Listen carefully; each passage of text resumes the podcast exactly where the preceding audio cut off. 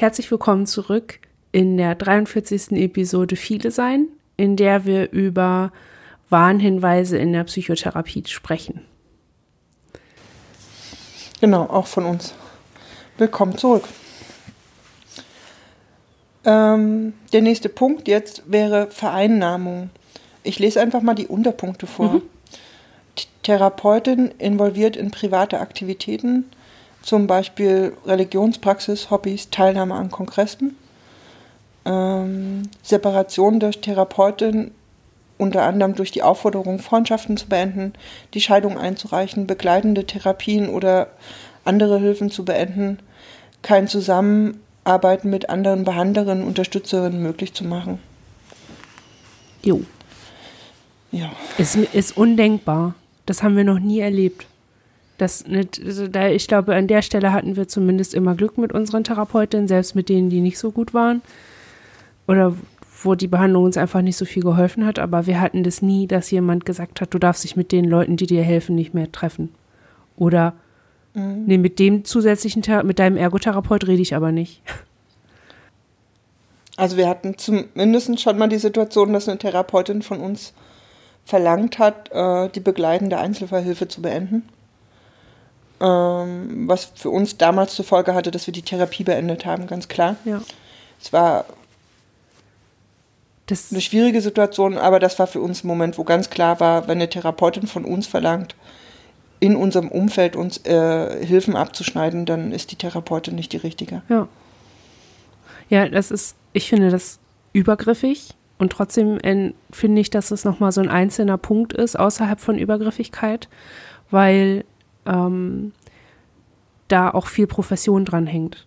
Ich glaube, dass es einfach unprofessionell ist, nicht mit anderen HelferInnen zusammenzuarbeiten. Einfach schon, da geht es um die Absicherung der Diagnose, da geht es um die Erstellung eines Behandlungsplans, da geht es um die Einschätzung der Risiken und Nebenwirkungen der eigenen Behandlung auf das Umfeld der Patientin oder des Patients. Also wow. Na, da geht es ja auch letztlich darum, möglichst viel Hilfe möglich zu machen. Also, ja. ne? Ich glaube, dass äh, eine Therapeutin, die verlangt, dass das einzig Helfende die eigene Arbeit ist und das, was in der, in, im Rahmen der, der eigentlichen Therapie stattfindet, ähm, sollte, also schon alleine das wirft ja Fragen auf. Ja. Und ähm, wir machen die Erfahrung, dass gerade ähm, quasi so ein kleines Netzwerk aus verschiedenen Dingen und Personen, die hilfreich für uns sind, für uns einen unglaublich großen Boden bereitet, um, um arbeiten zu können und um, um, um für uns weiterzukommen. Ja, und auch kritisch und der eigenen Thera Therapie zu, gegenüber zu bleiben, oder? Klar, wenn du ausschließt, dass irgendjemand anders damit drauf guckt, dann schließt du ja auch auf, aus, dass du, dass du hinterfragt wirst oder dass deine Klientin oder Patientin dich hinterfragen kann. Ja. Auf jeden Fall. Also das äh, ist eigentlich die Abwehr jeglicher Art von Reflexion, Hinterfragbarkeit oder Kritik. Ja. Ja, weiß ich nicht. Sagen wir zu dem Punkt noch, ich weiß nicht, also private Aktivitäten, Hobbys und sowas, sowas hatten wir auch tatsächlich nicht. Weiß ich nicht, ob sowas vorkommt. Ist die Frage, was ist. Äh also wir besprechen ja. das. Wenn wir planen, auf eine Fortbildung zu gehen oder eine Veranstaltung zum Thema Trauma, also so ein Kongress oder eine Tagung oder mhm. so, und wenn wir darüber nachdenken, dahin zu gehen, ähm, dann fragen wir unsere Therapeutin schon, ob sie da auch hingeht und wenn ja, wie wir damit umgehen wollen. Das ist schon. Also Gut, wir haben das ist ja. Ja. Ja, das, das finden wir auch gar nicht fragwürdig, ne? Also, weil das kann ja durchaus passieren, dass, dass man, dass beide an einer Veranstaltung teilnehmen. Mhm. Ähm, ich meine, es kann, glaube ich, sogar auch sein, dass, dass man, ne, dass durch den Austausch miteinander vielleicht sogar die Idee, Idee entsteht, beide an einer Veranstaltung teilzunehmen. Äh, ich hatte halt im Kopf sowas wie, ja, ich gehe dahin und willst du nicht mitkommen? Hm. Und quasi im, im, im, im Schlepptau dahin zu gehen und letztlich, ja, ich meine, weißt du, ja. also weil ich denke gerade, wir waren auch schon bei Kongressen, wo wir wissen, dass andere durchaus begleitet wurden von Helferinnen oder auch von Therapeutinnen. Und das stellen wir ja gar nicht in Frage. Ich glaube, es geht wirklich darum, oder so ein, ja, so ein, letztlich auch wieder so ein, so ein, so ein verwischte Rollen, mhm. also so mitgenommen zu werden. Ja. Ja, oder mhm. sich auszusetzen, ne? Also Jetzt ist ähm, aktuell bei uns, dass wir auf eine Tagung gehen wollten und dann haben wir nochmal genauer geguckt und da ist eine Behandlerin von uns Workshopgeberin. Das können wir nicht. Mhm. Also das, das wollen wir nicht, einfach weil wir die, diese Behandlerin nicht in einer Rolle sehen wollen als Workshopgeberin. Also wir brauchen sie ganz klar, unsere Behandlerin, Punkt. Das ist irgendwie, wir, wir sehen sie dort in einer anderen Rolle. Und wir könnten das zwar professionell mhm. wegstecken, also ich glaube, wir könnten das trennen und ganz klar haben, aber wir haben auch gemerkt, nee, ähm, wir brauchen sie, wir brauchen sie als eine Person, die entweder Meta über das, was sie da im Workshop hat, spricht, also darüber, was sie da macht, oder unsere Behandlerin. Aber diesen, dieser Abstand, der, der, den brauchen wir. Das, ich weiß gar nicht so richtig wofür, aber wir brauchen den und Punkt. Ja, aber eigentlich ne, ist es wieder so ein Punkt, wo es darum geht, diese Dinge miteinander zu besprechen ja. und eben genau auch darüber zu besprechen, warum ist das gerade so oder warum könnte das gut sein und für wen. Mhm. Und Vereinnahmung sagt ja eigentlich, es ist eben nicht besprechbar, sondern es passiert irgendetwas, was über dich, mich oder ne, über, über die Person hinweggeht. Ja. Ja, und es ist auch ähm, es ist auch gewaltvolles Verhalten. Also einfach diese Übergriffigkeit. Und es gibt auch diese, dieses Verhalten, das habe ich jetzt gelesen, ähm, dass gewaltvolle Psychotherapeuten äh, ihre Klienten so vereinnahmen und isolieren, um es ihnen leichter zu machen, eine private Beziehung zu denen aufzubauen, zu ihren Patientinnen. Also auch eine sexuelle Beziehung oder eine partnerschaftliche Beziehung oder so. Also ne, sie, sie werden halt so zum Zentrum dieser Klientinnen und dann ist es natürlich sehr leicht, auf sie zuzugreifen, um sie auszunutzen zum Beispiel. Also, ne, das ist eine Strategie. Hm. Eine ganz klare Täterstrategie einfach. Ja, ich meine, den Punkt haben wir auch gleich nochmal im nächsten Punkt. Ja, sollen wir da ähm, einfach ähm, Wir dachten gerade nochmal, na, ich dachte nur nochmal kurz, weil was, glaube ich, sehr viel häufiger ist und ähm, ist, ist halt dieses, die Zusammenarbeit mit anderen Behandlerinnen und Unterstützerinnen. Mhm. Also da würden wir gerne nochmal was zu sagen, weil wir das so unglaublich wichtig finden, dass das möglich sein muss oder dass das, also dass wir eigentlich finden, dass das eine Grundlage ist, das überhaupt aufzumachen, dass es mehr gibt als diese eine Person. Und da halt nochmal zu sagen, also wenn, wenn das so ausgeschlossen wird oder wenn das so unglaublich erschwert wird, also die Bitte darum, mal mit der Ergo zu telefonieren oder ähm, in irgendeiner Form, weiß ich nicht, oder einen anderen, einen anderen Behandler oder eine andere Behandlerin zu konsultieren. Oder das auch nur, ne, manchmal, wir merken manchmal, bei manchen taucht dann auf, dass sie irgendwie das Gefühl haben, es ist gar nicht akzeptiert, dass sie mit noch einer anderen Person arbeiten. Mhm. Und an der Stelle halt wirklich auch ne, große Fragezeichen zu haben und das unbedingt zu thematisieren. Und wenn es eben nicht mit der Therapeutin geht, das, meine, das gilt für alle Punkte, sich ein anderes Gegenüber zu, zu suchen, mit dem man diese Fragen irgendwie ne, stellen kann und, und da drauf guckt, warum, warum wird das ausgeschlossen oder warum wird das abgewehrt. Mhm. Ähm, weil das, glaube ich, so ein Punkt ist, ja, da sollte man auf jeden Fall genau hingucken, warum ist das jetzt angeblich nicht möglich oder warum, warum fehlt da Unterstützung? Weil das ist es letztlich, ne? Eine fehlende Unterstützung spricht einfach nicht für die therapeutische Arbeit. Mhm. Ja. Genau, das wollten wir zu dem Punkt nochmal sagen, aber wir können gern weitergehen. Ja. Zum nächsten Punkt. Der nächste Punkt ist Übergriffigkeit mit äh, den Unterpunkten Therapeutin stellt Sonderregelungen für Patientinnen auf, sexuelle Beziehungen, private Freundschaft, gemeinsame Freundin, produziert das Gefühl, eine ganz besondere Patientin zu sein. Und der zweite Punkt ist unangemessener Körperkontakt in Form von äh, Nachbeälterung, Kuscheln mit der Patientin, wenn es ihr schlecht geht, ähnliche Sachen. Äh, ich glaube, darüber sollten wir sehr ausführlich reden, über diese Punkte. Mhm. Ähm, habt ihr Erfahrung mit diesen Formen von Übergriffigkeit? Ja. Mögt ihr da was zu sagen oder mögt ihr das so einfach stehen lassen? Ähm, also ich glaube, ja ähm, es gibt so zwei Ebenen darin. Das eine ist ähm, aufgestellte Sonderregelung für Patientinnen ist besonders in der Psychiatrie problematisch. So, wir haben diese Erfahrung gemacht im Rahmen der Dysdiagnose und allem, was so danach nötig wurde. Also, und ich würde sagen, wir waren da sowieso schon in so einer Sonderrolle, weil wir so unglaublich lange am Stück ähm, auf dieser Station waren. Einfach, das ist ja auch unüblich. Ähm, und dadurch waren wir irgendwie schon so ein Sonderfall und auch noch einer, der viele ist. Ähm, und uns hat das insofern nicht gut getan, als dass wir das Gefühl hatten, mit dieser Sonderrolle auch spezielle Verantwortung übernehmen zu müssen und spezielle Aufgaben übernehmen zu müssen und so.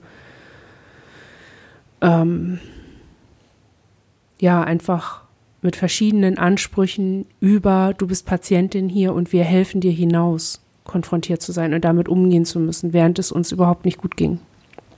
Also das ist so das, ähm, das ist so das eine, von dem ich auch weiß, dass es uns traumatisiert hat, dass es also Element ist von traumatisierender Hilfe, in Anführungsstrichen. Und das mhm. andere ist, ähm, dass wir haben eine Missbrauchserfahrung mit einem Therapeuten gemacht. Ähm, da waren wir 15. Und das war so, wenn man so da drauf guckt von außen, ist das eine klassische Missbrauchssituation gewesen. Also wir hatten nicht so viel ähm, wir waren da nicht freiwillig. Wir, wir sind in diesen Kontext gegangen, weil andere Erwachsene das von uns wollten und ähm, unseren Wohnplatz davon abhängig gemacht haben. Also entweder wir machen diese Therapie oder wir dürfen da nicht mehr wohnen und hätten dann zurück zur Familie gemusst. Also wir waren schon so erzwungen dort. Und aus dieser Rolle heraus hatten wir überhaupt keine Chance, uns dagegen zu wehren, was da in dieser Praxis passiert ist. So in dieser, in Anführungsstrichen, Behandlung. Ähm, das ist so was, ähm, weshalb das so ein bisschen problematisch ist. Ähm, Übergriffigkeit, das ist ja schon das Ergebnis, ne? Das ist ja schon, mhm. ist ja schon die Folge von etwas, was problematisch ist. Aber das unterstreicht auch nochmal, wie den, den Stellenwert von der Freiwilligkeit dieser Behandlung. Also ich glaube, dass wir uns da e-, eher hätten wehren können oder eher auch weniger traumareaktiv. Also wir waren es ja schon so gewöhnt, dass Erwachsene diese Dinge von uns fordern. Und diese, diese, ähm, ja, missbraucht zu werden war einfach normal, so ausgenutzt zu werden. Und ich glaube, wir, wir oder diese Ins, die damals da waren, hätten diese Situation so nicht übernommen, wenn das nicht schon so gewohnt gewesen wäre. ich glaube, da, ja, so was, was das Warnzeichen einfach ist, ist dieses, dieses Moment, in dem man ganz klar hat, du bist überhaupt nicht freiwillig hier. Und alles, was hier passiert, ist gegen deinen Willen, ist gegen das, ja, es ist im Grunde gegen alles, was du möchtest. Das ist das Warnzeichen daran. Und dann kann man das ja festmachen an den einzelnen Taten und Handlungen. Aber ja, so im Nachhinein hätte das erste Warnzeichen schon sein sollen, ich sitze hier, weil andere das wollen und nicht, weil ich das will.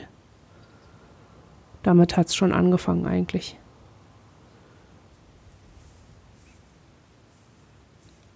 Hm, wir sind gerade so ein Stück still, weil wir überlegen. Also, ich glaube, das ist so ein Punkt, der umso jünger, umso eher eintritt. Ne? Also, ihr habt das ja gerade ziemlich deutlich aufgezeigt, wie sowas entsteht von Unfreiwilligkeit und unglaublicher Abhängigkeit davon, in einer Situation zu verbleiben, die vielleicht sogar irgendwo innen ankommt als nicht gut. Mhm. Und wir hatten keine Chance, das irgendwie aufzulösen. Also es ist dann aufgelöst, wir haben es dann durch einen Suizidversuch aufgelöst. So. Mhm. Das hätte nicht sein müssen eigentlich. Also wir konnten da nicht, ja, es hatte alle Merkmale einer traumatisierenden Situation. Keiner hilft, keiner tröstet, man ist völlig alleine damit, muss es irgendwie ähm, irgendwie ja auch geheim halten. Kannst dann halt auch wieder nicht drüber reden, was in der Therapie gewesen ist. Also irgendwie, ja. Traumatisierungsbingo. Hm, wir überlegen auch gerade und uns, also wir haben eine ähnliche Erfahrung gemacht, wobei das nicht keine Therapeutin war, sondern im Grunde genommen eine Privatperson, mit der wir, also die, die für uns in dem Moment tatsächlich die einzige Person war, wo wir hin konnten. Äh, wir waren da auch, wir waren 16. Ähm, letztlich in einer ähnlichen Abhängigkeit, weil wir vom Jugendamt quasi die äh, Erlaubnis hatten, bei dieser Person zu bleiben, um eben nicht wieder zurück in unsere äh, Ursprungsfamilie zu müssen. Ähm, gleichzeitig davon abhängig waren, ne, bei dieser Person zu sein, weil die Alternative war eben Rückkehr in die Familie. Ähm, da gab es auch äh, sehr schnell eine sexuelle Beziehung und auch äh, später ziemlich viel sexuelle Gewalt. Und wir waren halt auch, ne, wir waren jung und wir waren abhängig davon. Wir waren abhängig von dem Ort, wir waren abhängig von der Person. Hm. Ähm, also ich würde jetzt, ich, ne, wir wollen auf keinen Fall sagen, dass das, dass das altersbedingt ist, aber es ist wahrscheinlich so, dass es umso jünger, umso eher und umso gefährlicher ist, dass solche Situationen entstehen. Ja. Das geht wahrscheinlich auch später auf jeden Fall noch. Ja. Ähm, also da. Weil ich glaube und. Hm? Ja, wir haben da eine Geschichte von einer Patientin, die von ihrem Therapeuten so ganz oft vermittelt bekommen hat, dass sie ja ganz anders ist als andere. Dass sie, ne? Dass sie ja schon viel weiter ist und viel reifer und er macht das ja, er lässt sich ja sonst gar nicht ein.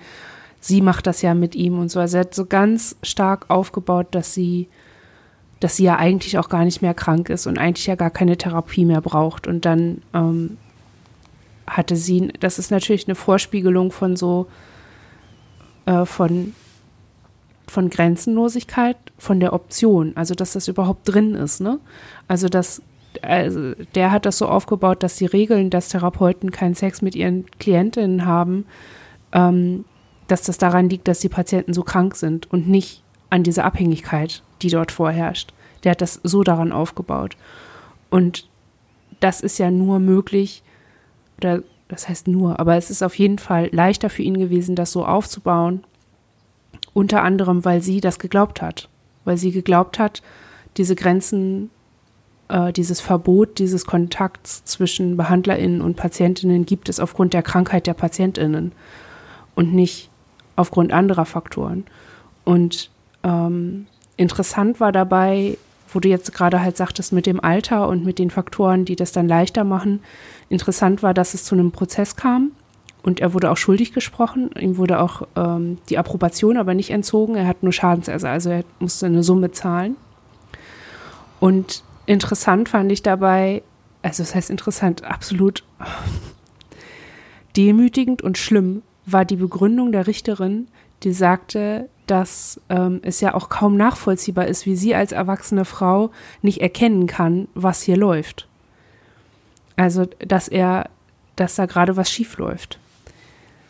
Und ich finde daran interessant, das hat so viele Ebenen. Es hat eine ebelistische Ebene, weil eben nach wie vor vorherrscht überall, ähm, Patientinnen sind halt so krank und deshalb haben sie keinen Kontakt mit ihren Therapeuten. Ähm, aber eben auch diese Vorstellung von, äh, ja, Frauen wünschen sich das natürlich auch irgendwie, ne? von ihrem Therapeuten, der so viel stärker ist und größer ist und so angenommen zu werden. Also das war auch unterstellt in dieser Begründung. Und da war, da war so viel drin, wo ich dachte, ey, wenn die Welt so funktioniert, wie die Richterin denkt, dass sie funktioniert, auch dann wäre passiert, was passiert ist. Also sie, sie hat ihr Schuld zugesprochen und nicht dem, dem Therapeuten.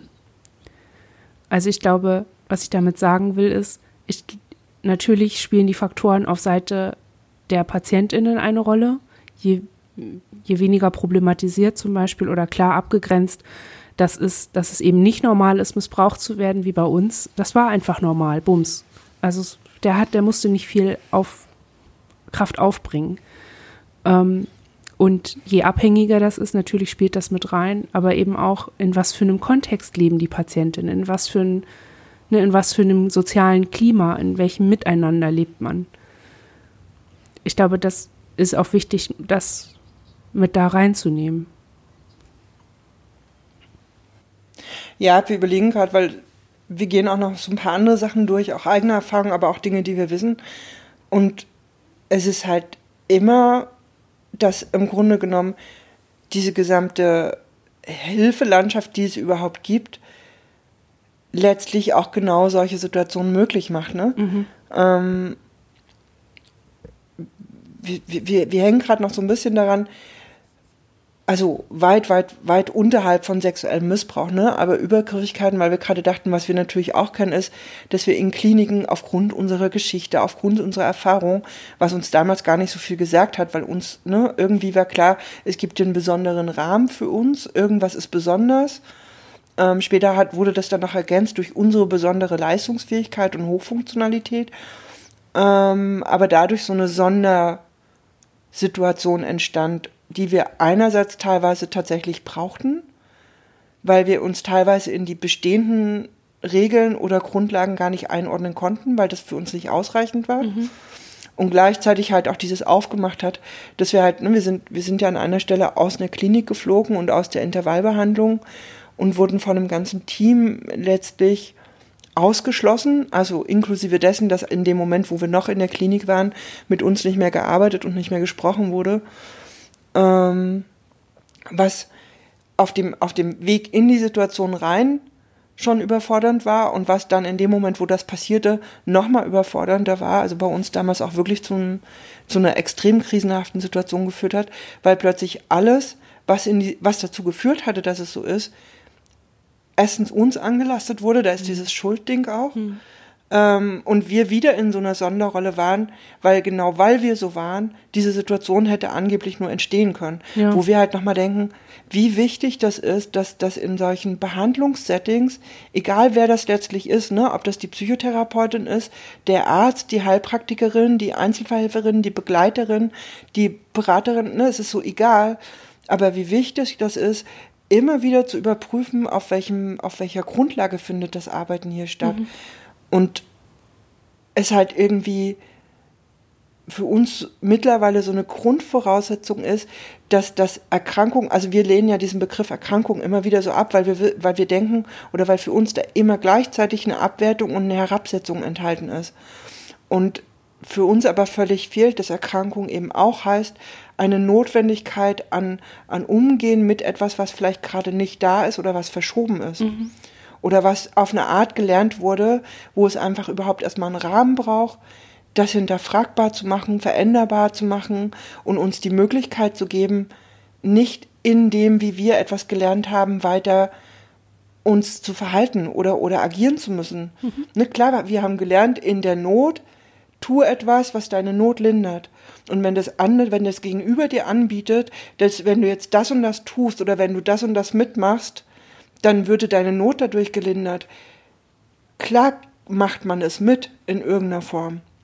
Und wenn es dann irgendwann heißt, du hast das jetzt falsch gemacht, dann ist das total klar, weil das haben wir genauso gelernt. Wenn wir es nicht richtig machen, hat das Konsequenzen für uns, mhm. niemals für das Gegenüber. Mhm.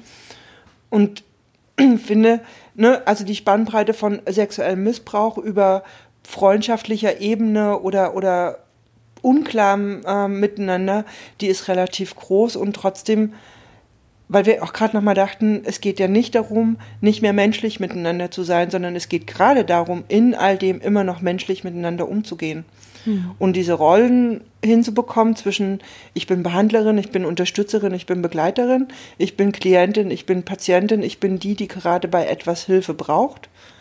Ähm, diese Rollen gut hinzukriegen, ohne da drin so eine Verschiebung herzustellen, die solche Dinge überhaupt möglich macht. Mhm. Weißt du, was ich meine? Weil wir denken gerade an viele einzelne Momente, wo irgendjemand sich nochmal mehr Zeit für uns genommen hat oder ne, auf uns auf eine andere Art nochmal zugegangen ist oder in einem Moment da war, der vielleicht sogar außerhalb des eigentlichen Settings lag. Und es ist nur die Therapeutin, die nach ihrer Mittagspause nochmal ans Zimmer klopft, um nochmal was nachzufragen. Mhm. Und in eine Situation kommt, die sie so nicht mitbekommen hätte, weil wir hätten keinen Termin gehabt. Aber eben, ne, uns hat das mal das Leben letztlich gerettet, weil die Therapeutin nur deswegen mitbekommen hat, dass wir eine sehr triggernde und auffordernde Postkarte bekommen haben. Ja.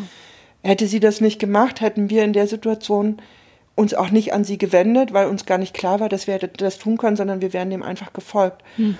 Und trotzdem hat es nichts verschoben, weil sie war, ne, sie hat, sie hat irgendeinen menschlichen Impuls gehabt, noch mal kurz zu klopfen im Vorbeigehen und blieb aber in ihrer Behandlerin-Rolle. Ja. Ich glaube, darum geht es auch, ja. ne? Zu gucken, wer ist in welcher Rolle. Und ich meine, das fällt, glaube ich, gerade in dem Setting total schwer, aber die Rolle in einem Moment zu haben, Behandlerin zu sein, schließt ja nicht aus, dass ich in zehn anderen Momenten Mensch bin oder Mutter bin oder Frau bin oder vielleicht auch selbst betroffen bin. Nur im Umgang miteinander die Rollen immer sehr, sehr klar zu behalten. Mhm. Und man, wir hatten das auch. Wir, wir haben mit einer Behandlerin tatsächlich die Arbeit beendet, weil klar war, dass wir beide diese Rollen so nicht mehr einhalten können und wir die Arbeit beenden müssen. Und auch das kann ja sein. Und das haben wir miteinander auf Augenhöhe auch beschlossen, dass wir das so tun. Mhm. Ja. Ähm, ich glaube, sowas macht auch ne, total glaub, viel Heil. Das macht ganz viel Heil. Und ne, das, ich meine, das muss dann auch noch beinhalten, miteinander zu gucken, okay, wie kann es dann aber weitergehen? Mhm. Und so, man, ne, bei der Klinik war es wirklich so, wir sind da entlassen worden und standen ziemlich alleine da. Mhm. Da ging es nie von Klinikseite aus darum, sich darum zu bemühen, wie kann es für uns in irgendeiner Form gut weitergehen. Ja. Mit der Behandlerin, wo wir die Zusammenarbeit beendet haben, ging es ganz klar darum zu sagen, okay, wenn wir das jetzt hier beenden, ist der nächste Schritt sehr genau zu gucken, wie kann es aber für dich gut weitergehen. Ja. Und da wird für uns auch klar, wo Übergriffigkeiten ihre Grenze erfahren und dann eben auch nicht stattfinden können. Ja. Ja. Ja. Es kann nicht alles so unterstreichen, war bei unserem letzten Klinikaufenthalt genau das Drama. Also, wir, wir wurden da mhm. eher mit diesem, ne, du darfst nicht bloggen. wir bestimmen das jetzt. Wir sind diejenigen, die in dein Privatleben reingreifen, die dir vorsetzen, was du zu tun hast, ähm, damit du hier behandelt wirst. Damit ging es ja eigentlich schon los. Das ist eigentlich schon der erste Übergriff, wo wir hätten gesagt, oh Mann, ey, das ist ein Warnzeichen. Okay, mm oh oh. Hier sollten wir nicht hingehen. Hier möchte man in unser Privatleben reingreifen, ohne dass wir Teil der Diskussion sind, ohne dass wir uns dazu äußern dürfen. Also das heißt, und hier ist ein Machtverhältnis. In einer Situation, wo ihr sehr angewiesen wart ja, auf die, ja, gut, auf aber, Ja, aber waren wir nicht. Wir waren nicht, also wir waren, wir hätten davon sehr profitieren können, aber wir waren nicht darauf angewiesen. Das ist schon nee, wichtig. aber es ist ja oft die andere Seite von Übergriffigkeiten, die möglich ja. werden. Aber in ne? der Situation waren wir es nicht. Und ich, das ist für uns auch mhm. total wichtig, ähm, uns immer wieder klarzumachen, wie angewiesen sind wir auf Therapie.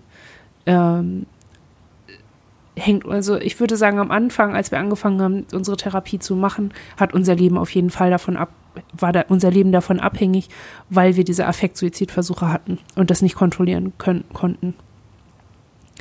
Ähm, inzwischen ist das nicht mehr so. Inzwischen brauchen wir die Therapie, um zu arbeiten. Das sind unsere Arbeitsräume. Dafür brauchen wir das.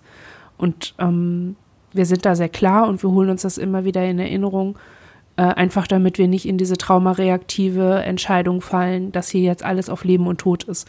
Weil mhm. sobald wir in diesem Schema sind, fangen wir an, Kompromisse zu machen, die uns nicht gut tun.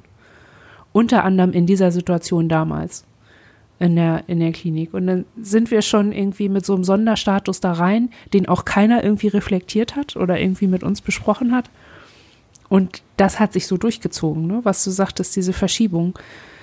Ähm, ich sehe es auch irgendwie heute nicht mehr ein. Irgendwie früher war das auch so, dass ich dachte, oh Gott, ähm, wir reden über die Zeit. So, ne? Ähm, die Therapeutin spricht länger mit uns, als die Zeit das zulässt. Mhm. Diese Vorgaben. Und inzwischen ist das so, dass wir jetzt im ambulanten Setting zum Beispiel, wir überziehen regelmäßig, aber nicht um zu überziehen, sondern weil wir einfach durch den Autismus haben wir einen bestimmten Aufwand, einander zu verstehen. Also unsere Kommunikation fährt schleifen, bis wir an den Punkt kommen, wo wir hinwollen. Und das ist, das frisst Zeit. Da geht's, also, ne, das, das ist einfach so. Das ist nicht Behandlungszeit alles, es ist auch Kommunikationskompensation.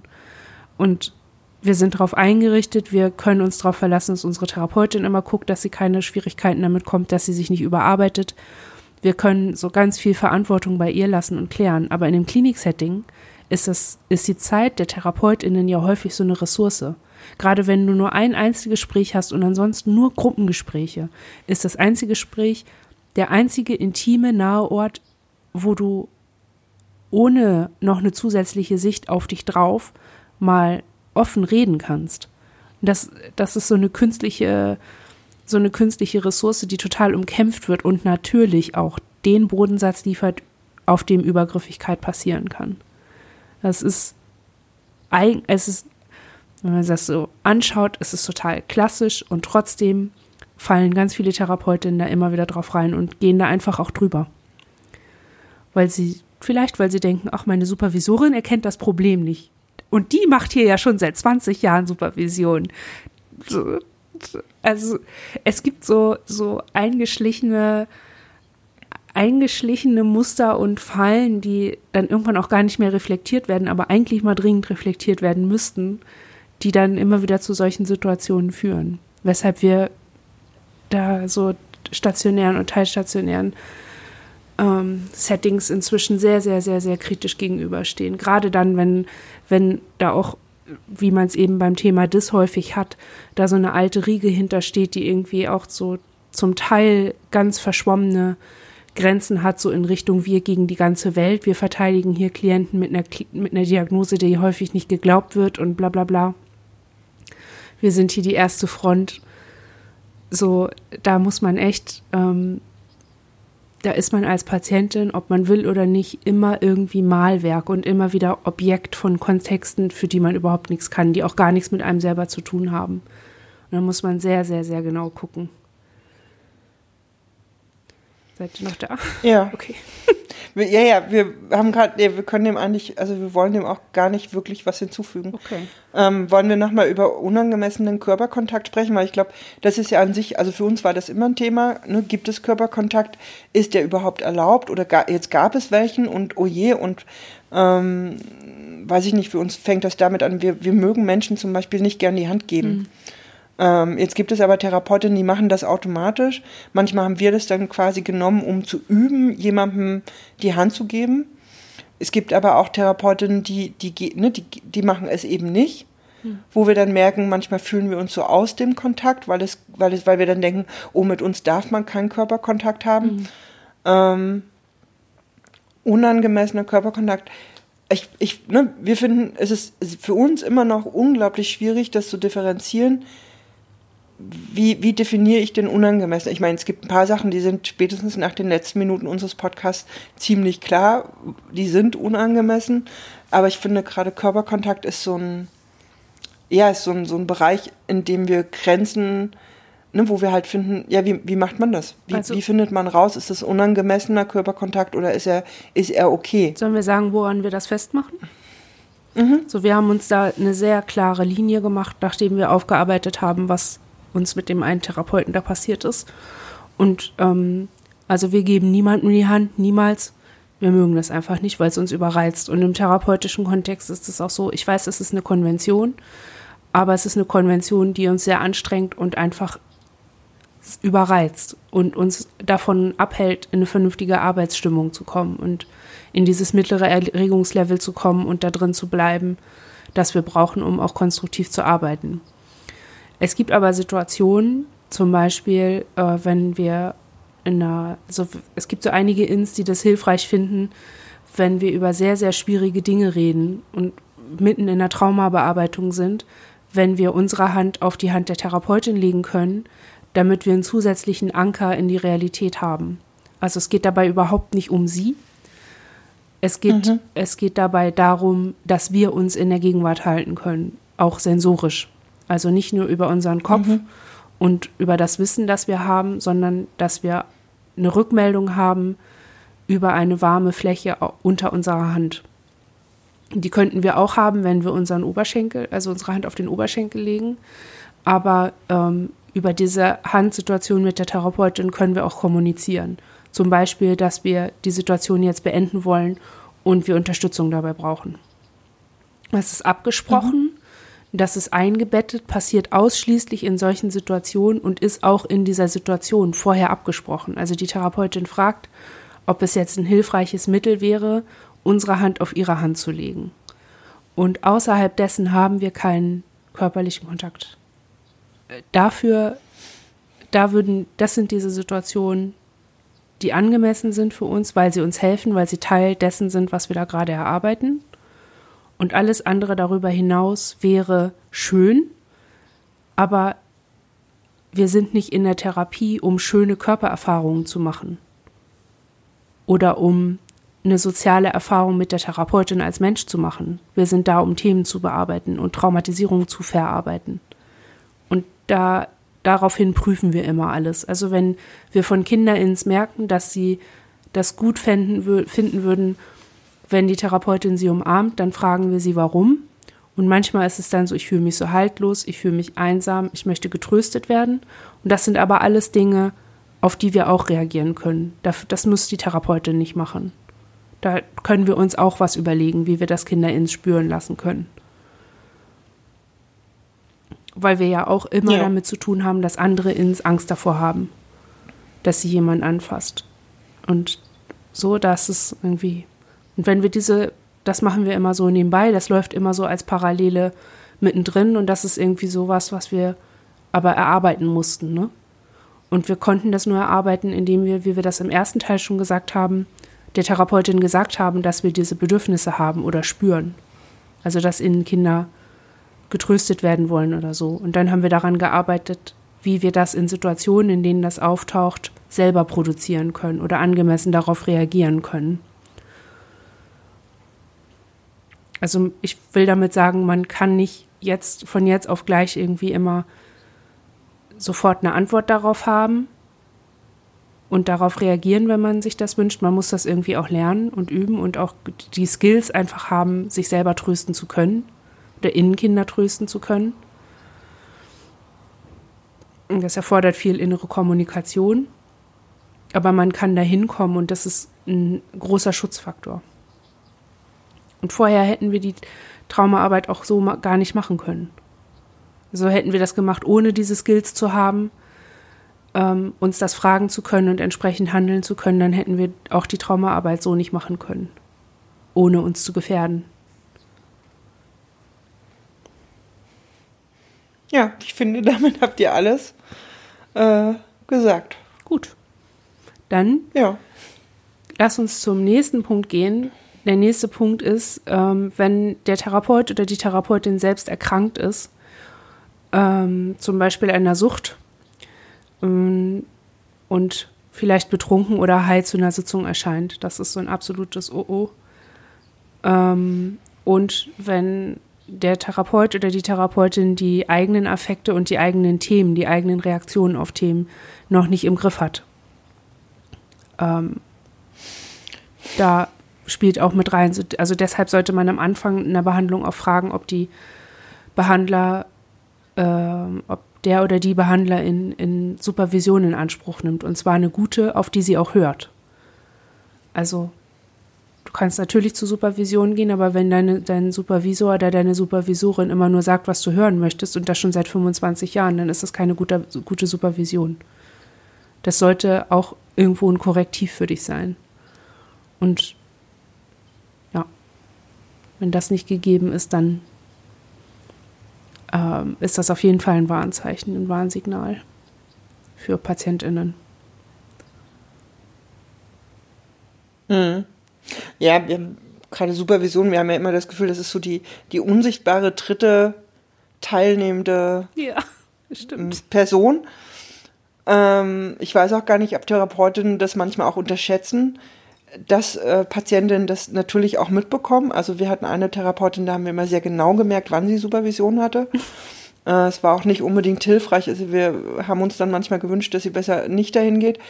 Ähm, es ist halt schwierig, ne? Es ist, weil das ist so eine Arbeitsebene und das sind so Arbeitsabsprachen, die aber, ne, wo wir denken, das, das ist wichtig, äh, das eben auch mal anzusprechen. Was machen Sie denn, um ne, mit dieser unsichtbaren dritten Person namens Supervisorin ähm, in Kliniken ja ähnlich. Ja. Ähm, ich weiß nicht, aber Therapeut, also süchtig oder betrunken hatten wir jetzt, glaube ich, noch nicht. Also nicht, dass es uns bewusst wäre, dass meine Therapeutin betrunken zum Termin mit uns erschienen wäre. Ja, man erzählt ähm, bekommen, dass jemand eine tiefenpsychologische oder wie heißt das, eine Analyse, eine analytische Sitzung hatte bei jemandem und der offensichtlich high war und auch eingepennt ist, während sie da auf der Couch lag. Also. Dann sollte man aufstehen und gehen. Ja.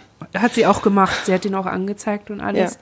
Aber das war so, wo ich dachte, Alter, ne, ja, zu kiffen, wenn du weißt, dass deine Patienten und Patientinnen sowieso nur auf der Couch liegen und vor sich hinbabbeln und von dir eigentlich auch kaum was erwartet wird, ja, das ist auch so, entweder hast du es voll gecheckt, wie man das jetzt für sich ausnutzen kann, oder du hast einfach auch keine Skrupel, oder du bist unfassbar süchtig. Also schon richtig, richtig krank ja. einfach, ne? Dich so, dass du nicht ja. mehr merkst, dass du deinen Patientinnen sehr schadest. Also das, ja. Aber ich kann, ich kann mir einfach gut vorstellen, dass das viele, äh, viele BehandlerInnen betrifft. Ich meine, das ist so, wenn du Menschen in seelischen Notlagen und, und chronischen Leidenslagen irgendwie unterstützt und ähm, in der Arbeit begleitest. Ich glaube schon, dass man da ein erhöhtes Risiko hat, was mit nach Hause zu nehmen oder vielleicht einfach auch belastet zu sein.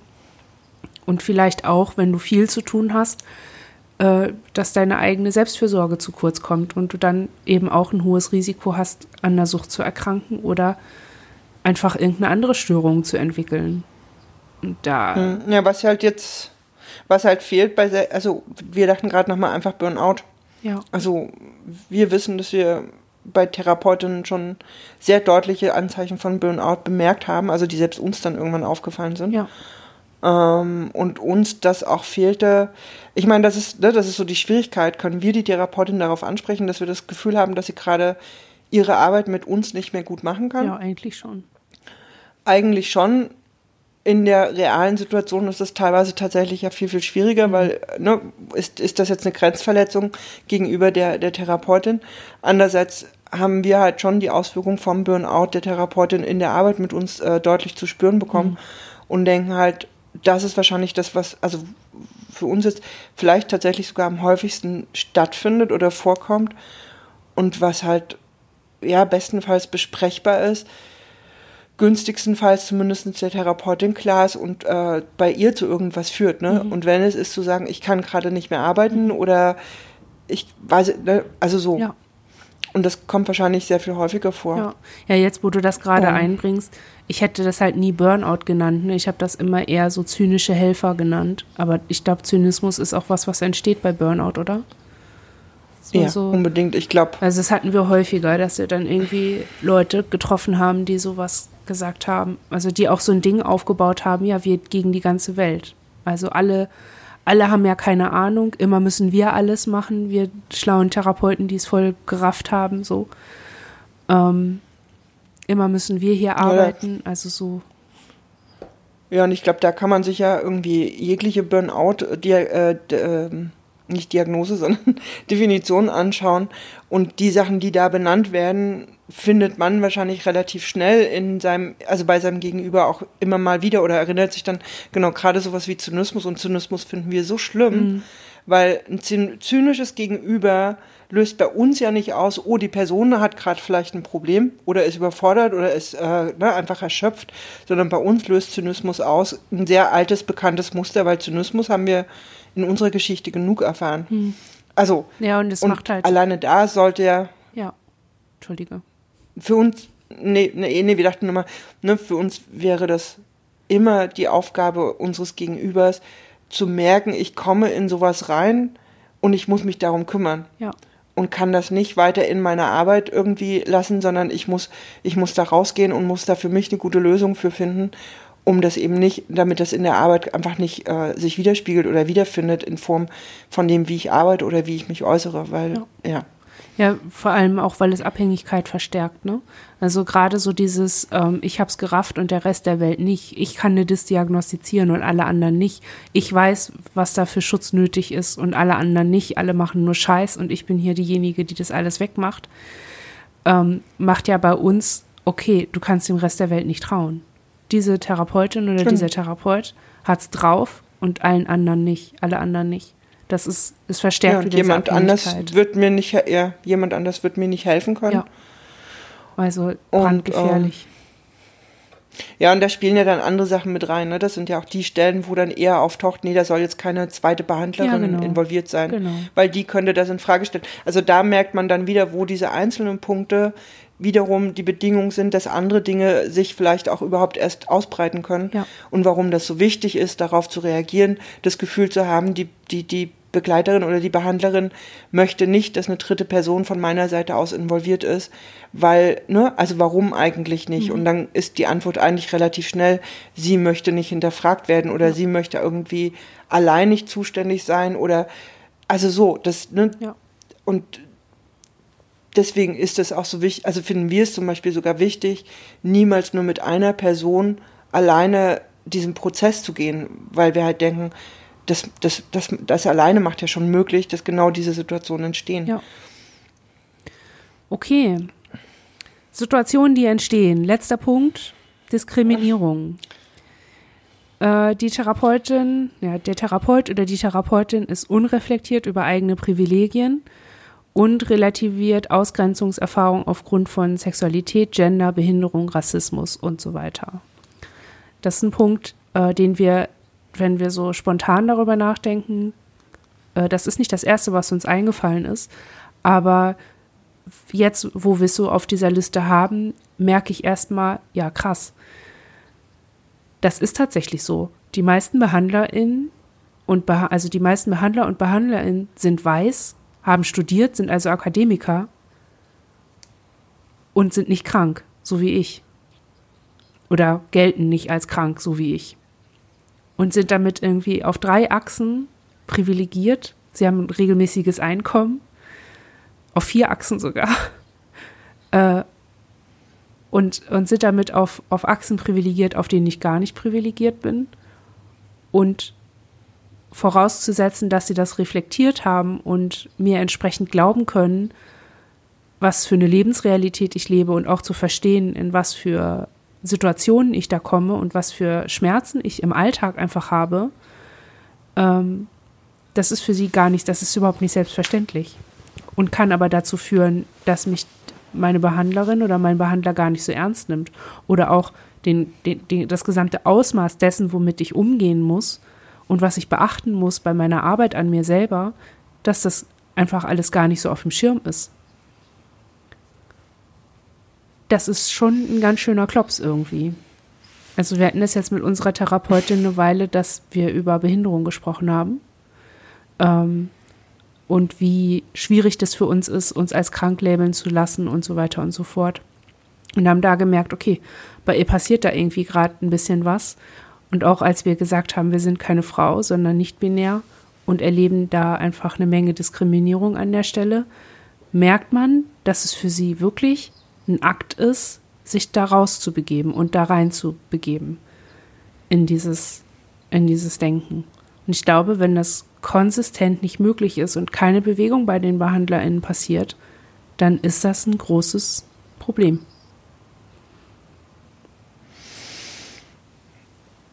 Ja, ähm, ich glaube halt auch, dass gerade auch bei der, bei der Auswahl oder bei dem ne, Suchen nach, einem, nach einer passenden Behandlerin, ähm, das sogar eine Frage ist, die man gar nicht erst stellt, die aber später sehr, sehr fatal werden kann. Ne? Also das, das Lebenswelt, dass meine Lebenswelt mit der Lebenswelt meiner Therapeutin oder meines Therapeuten übereinstimmt, das, ähm, darüber denke ich erstmal nicht viel nach wird sich aber zu einem späteren Zeitpunkt, ne, wird es vielleicht sogar richtig wichtig werden, weil wir reden gerade, wenn wir über, über Traumafolgestörungen und über Diagnosen wie dissoziative Identität sprechen, sprechen wir halt eben über Identität und mhm. Identität, wie sie in ihrem, also in ihrem, in ihrem Kontext, in unserem Lebenskontext entstanden ist, aber eben ja auch über Identität, wie wir sie heute in unserer Alltagswelt erfahren und eben auch leben wollen. Ja. Ähm, und da finde ich, ne, also so Themen wie nicht-binär ist schon, also da denken wir, uh, eine Therapeutin zu haben, mit der wir darüber sprechen können, das ist schon echt viel.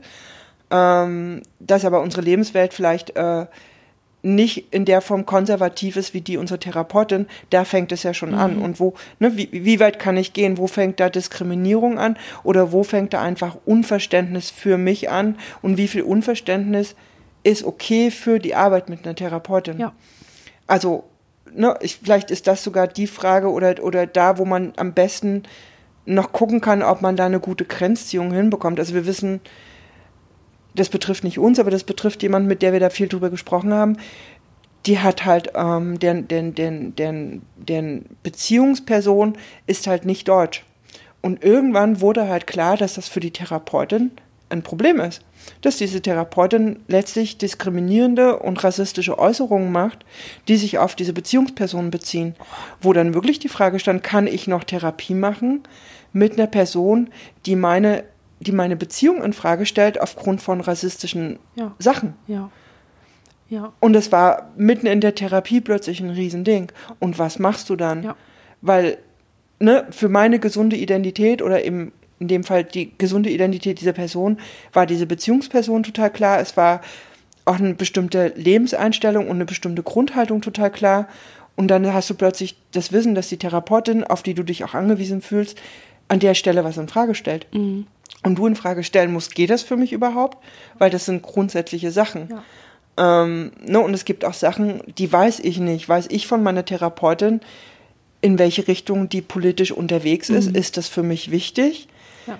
Kann das für mich wichtig werden? Weil letztlich, ne, und wir finden das mitunter sehr schwierig, weil genau, unsere, unsere Einstellung zu Dingen im Leben, auch zu Dingen, auch zu uns selbst, ist eben nicht nur, meine Therapeutin ist ganz klar damit, dass sie bestimmte Formen von Gewalt ablehnt, dass sie eine sehr klare Haltung hat zu den Erfahrungen, die ich gemacht habe. Aber ist das auch wichtig, dass meine Therapeutin politisch bestimmte Punkte ablehnt oder auch äh, für sich äh, als wichtig empfindet, die ich als wichtig empfinde, für das, wo ich in meiner Zukunft hingehe. Also so, mhm. und da, daraus kann unglaublich viel Diskriminierung entstehen.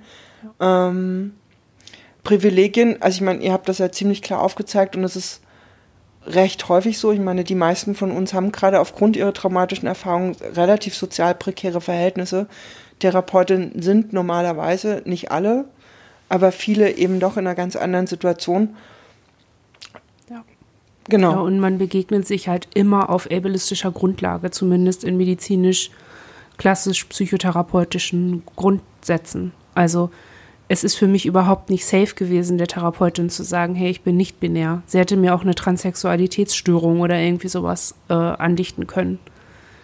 Also, ne, sie hätte das gar nicht als, als meine Identität annehmen können und sagen können, ja, das ist so. Sie sind valide in ihrer Geschlechtsidentität, sondern sagen können, ja, also das ist aber krank, sie sind eine Frau. Sie haben Titten und einen Uterus. Das hätte sie auch sagen können und mich damit diskriminieren können. Also, es ist schon. Ja, ich meine, wir hatten und wir, haben, wir hatten mal ein Therapievorgespräch, wo die uns halt zugesagt hat, dass unser damals für uns definiertes Lesbischsein äh, die Folge unserer traumatischen ja. Erfahrung ist. Ja. Ja, das haben wir so. häufig mit dem Autismus. Ne? Wir sagen, wir haben äh, eine ASS-Diagnose dazu und voll viele fühlen sich dazu bemüßigt, uns zu erklären, dass es eine Traumafolgestörung ist und dass die, Diagnos die Diagnostik, die wir da ein halbes Jahr haben durchmachen müssen, ja auf jeden Fall falsch sein muss, weil der Therapeut, der das gemacht hat, äh, der Psychologe, der das gemacht hat, ja keine Ahnung von DIS hat und Traumafolgen. Also das ist so, man bewegt sich da in so einem Bereich und der ist einfach nicht reflektiert und der kann nicht reflektiert sein, weil die gehen wir jetzt mal von so klassischer Psychotherapie aus, ähm, mit Psychologiestudium und hast du nicht gesehen, das ist von Grund auf auf Diskriminieren, auf Diskriminierung aufgebaut. Also es ist, das, das ist so eng damit eingeflochten, dass man jetzt auch nicht erwarten kann, dass es irgendwann mal zum Thema wurde. Hey, warum, warum assern wir hier? Also warum gibt, warum machen wir hier von vornherein auf, es gibt die da, die Patienten und uns hier? Die, die TherapeutInnen oder BehandlerInnen oder PsychologInnen. Ähm, das ist, da ist ja schon, da ist ja schon eine Grenze, die zu Diskriminierung führen kann, von vornherein. Ähm, und das, ich glaube, also es ist so ein Grund, weshalb wir uns zum Beispiel nicht vorstellen können, das jemals zu studieren oder eine therapeutische Ausbildung zu machen, weil ich das schon reflektiert habe als Gewaltverhältnis, als Machtungleichgewicht. Ähm, aber das das ist sowas, von dem ich sehr gut verstehe, warum das viele BehandlerInnen während ihrer Ausbildung oder ihres Studiums nicht können. Schwierig wird es halt, wenn sie das nie tun. Vor allem nicht ähm, während ihrer Praxiszeit oder während sie ihre ersten Praktika machen. Also es muss eigentlich irgendwann mal reflektiert werden und da muss eine Haltung sein. Ähm ich glaube, was das konkrete Behandlungsverhältnis angeht, ist auch so ein bisschen, vielleicht muss man auch schauen, womit man okay sein kann. Du hattest das irgendwie gerade so aufgezählt, dass, wo ich zwischendrin dachte, ja, könnte man vielleicht so ableiten, würde ich mich noch von der Person behandeln lassen, wenn sie die AfD wählen würde? Und da habe ich irgendwie so ganz klar gemerkt, nein, das könnte ich nicht. Mhm. Aber könnte ich darauf klarkommen, wenn meine Therapeutin CDU wählt? Eigentlich auch nicht. Und im nächsten Schritt geht es mich eigentlich überhaupt an, was sie wählt? Mhm. Eigentlich ja auch nicht. Aber dass die der, das Werteverhältnis oder dass die Wertevorstellung und Überzeugung, die diese Person damit auslebt, mit ihrer Wahl, ihrer politischen Wahl zum Beispiel, das geht mich durchaus was an irgendwo. Ich muss schon das Gefühl haben oder es muss schon klar sein, dass diese Person mich behandelt oder mich in meiner Arbeit unterstützt, an mir selbst, ähm, nicht um mich wegzumachen oder um mich zu normalisieren, sondern um mir Selbstbestimmung zu ermöglichen und ja, eine bestmögliche Lebensqualität. Das, das muss ein gemeinsamer Wert sein, ganz, ganz auf jeden Fall. Also. Genau, ne, aber wie, wie diesen Wert, ne, wie, wie ihn feststellen, ohne, ohne Grenzen zu übertreten, genau. Vielleicht Geht erfragen? es mich was an? Ja, genau, aber ja, es ist, also, weil das ist ja das, ne, das wie ich es gerade gesagt habe, würde ich mit der noch arbeiten wollen, wenn, aber wie erfahre ich überhaupt oder geht es mich überhaupt was an, wen sie zum Beispiel wählen würde? Ja, ähm, ja und warum, ne? Wie, und warum? Es ist halt, ne, ich glaube halt, ich glaube, viele Therapeutinnen, die in diesem Traumakontext unterwegs sind, man hat immer die Annahme, dass sie so eine bestimmte Einstellung zu Menschlichkeit und zu Wertigkeit haben oder zu, zu ne, so, so, so einen grundsätzlichen Respekt vor, vor Grenzen oder so. Und das ist bestimmt in vielen Fällen so, schließt aber eben ja auch nicht aus, dass die Person trotzdem eine bestimmte Privilegiertheit oder eine bestimmte eigene Lebensrealität äh, unbedingt hinterfragt. Und es ist ja auch die Frage, ist das wirklich immer so? Sind alle, die in dem Kontext unterwegs sind, tatsächlich ne, sind die sich einig über so einen bestimmten Grundwert des Menschen.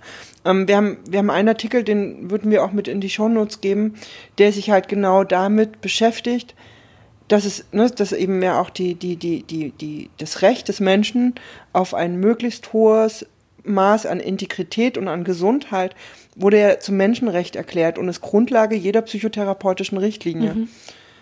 Ähm, sagt aber ja trotzdem noch nicht so viel darauf, darüber aus, ob alle, die sich als Therapeutin bezeichnen oder in dem Kontext arbeiten oder eben vor allen Dingen eben ne, vielleicht auch noch einen beruflichen Abschluss haben, der das quasi inkludiert, weil das halt eben auch zum Berufsethos wird, gehört, ähm, ne, wie, wie das dann wirklich in, in der Realität ausschaut. Ja. ja, es sagt auch nichts ähm. darüber, wen man als Mensch einordnet und wen nicht. Mhm. Also, ja. das ja. Äh ja, ich denke, dass das etwas ist, was man auf jeden Fall in diesen Vorgesprächen abklopfen kann. Also wir haben auch danach gefragt, was, was ihre Motivation ist, überhaupt als Therapeutin zu arbeiten. Und das haben wir nicht nur mhm. in, dem, in den Erstgesprächen gefragt, sondern auch immer wieder mal.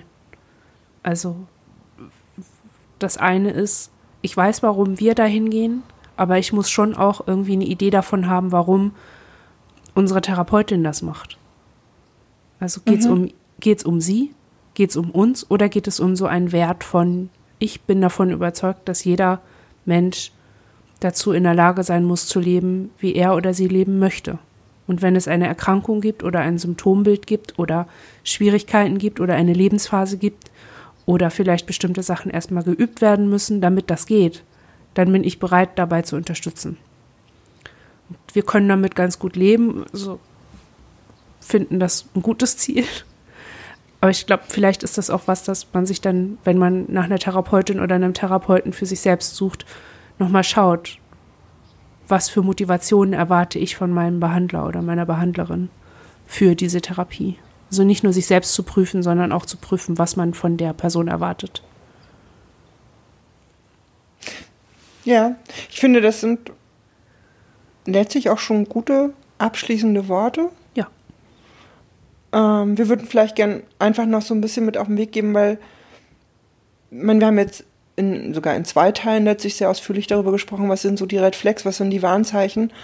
Ähm, wissen halt aber auch, weil das gilt für uns und ich glaube, das ist einfach für viele so, ähm, in Therapie zu gehen oder sich therapeutische Gegenüber zu suchen, hat ja immer damit zu tun, dass man sich gerade in etwas ohnmächtig fühlt, hilfsbedürftig fühlt, ähm, verunsichert fühlt. Und das geht ja auch nicht weg. Also das ist ja nicht so, dass man das einmalig irgendwie bespricht und aufführt, sondern das ist was, was einfach immer wieder begleitet.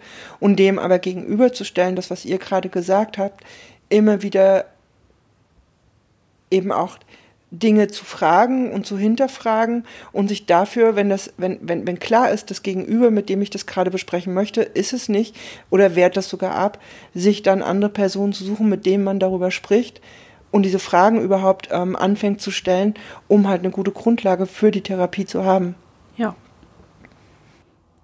Ja, für diese, für diese Auseinandersetzung oder diese Unsicherheit ähm, bezüglich der, des Verhältnisses von Behandlerin zu Patientin ähm, gibt es den Ethikrat. Den verlinken wir auch in den Shownotes. Auch auf unserer Webseite ist das dann zu finden. Ja. Gut, in diesem Sinne, Hausmeisterblock. Ja. Äh, wir haben ein Jubiläum zu verkünden. Und zwar werden wir im September 2020, also das ist dieses Jahr für alle nicht so ganz orientierten Hörerinnen und Hörer, ähm, werden wir unsere 50. Episode aufnehmen und fünf Jahre alt. Wir werden das feiern und zwar am 5. September in Hannover. Genau, zu diesem Anlass ähm, wollen wir am 5. September einen, einen Live-Podcast aufnehmen, was heißt, wir werden ähm, einen Raum haben, es wird eine Möglichkeit geben, oder es wird ne, die Möglichkeit geben, dort mit uns zusammen zu sein, den Podcast aufzunehmen, Fragen zu stellen, wahrscheinlich einfach auch so ein bisschen drumherum. Mhm. Genau. Und ich denke, wir werden jetzt einfach immer mal wieder, wenn wir ein Stück weiter sind mit der Planung, ähm, einfach was dazu erzählen. Ja. ja. Wer gerne kommen möchte, kann sich da ja jetzt schon mal irgendwie was frei blocken. Save the Date heißt das ja, mal. Genau, Neu oh, bitte Save the Date, das ist furchtbar an Seenot. ähm, ja, Terminflut. oh, Entschuldigung. Zwei Stunden sind echt, dann geht mein Wortspielfilter kaputt. Ähm, also ja, wir freuen uns, wenn ihr das, diese Veranstaltung auch finanziell unterstützen möchtet.